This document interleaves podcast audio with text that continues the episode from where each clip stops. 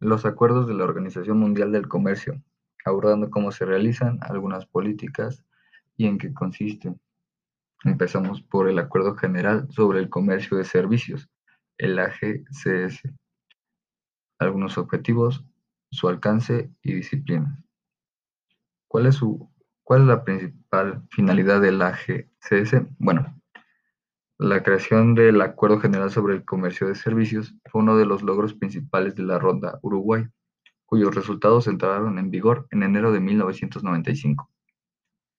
El AGCS se inspiró básicamente en crear un sistema creíble y fiable de normas comerciales internacionales para garantizar un trato justo y equitativo a todos los participantes, impulsar la actividad económica mediante consolidaciones garantizadas y fomentar el comercio y el desarrollo a través de una liberalización progresiva.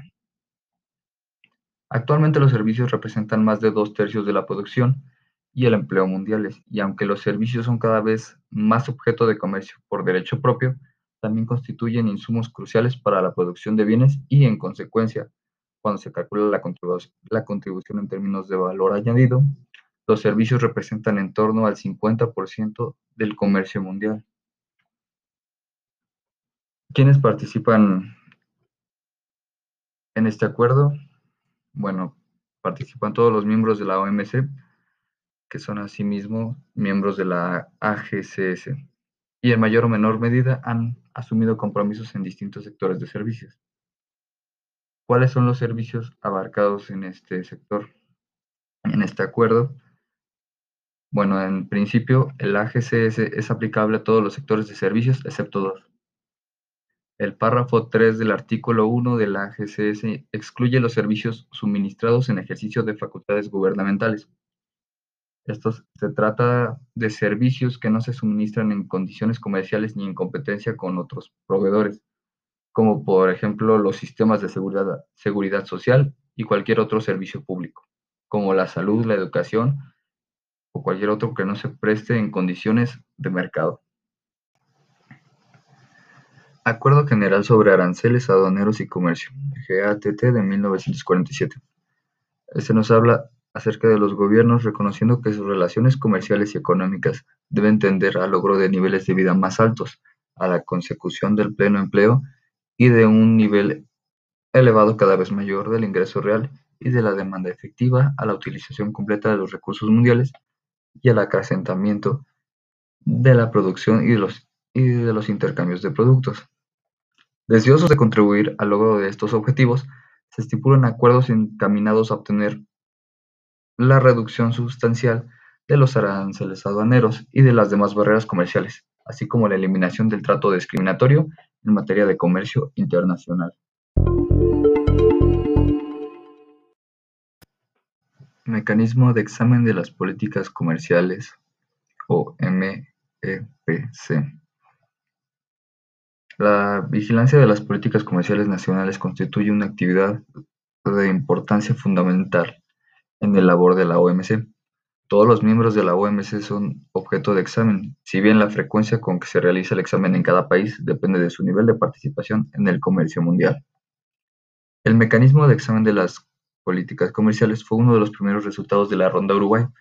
Este se convirtió con carácter permanente, permanente en una de las funciones básicas de la OMC.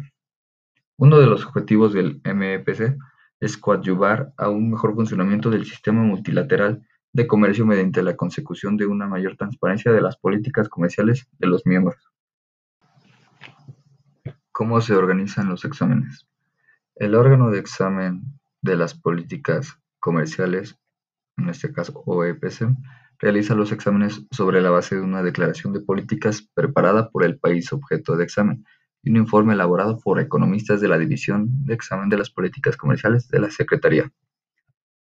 El informe se compone de capítulos detallados en los que se examinan las prácticas y políticas comerciales del miembro en cuestión y se describen las instituciones responsables de la política comercial, así como la situación macroeconómica.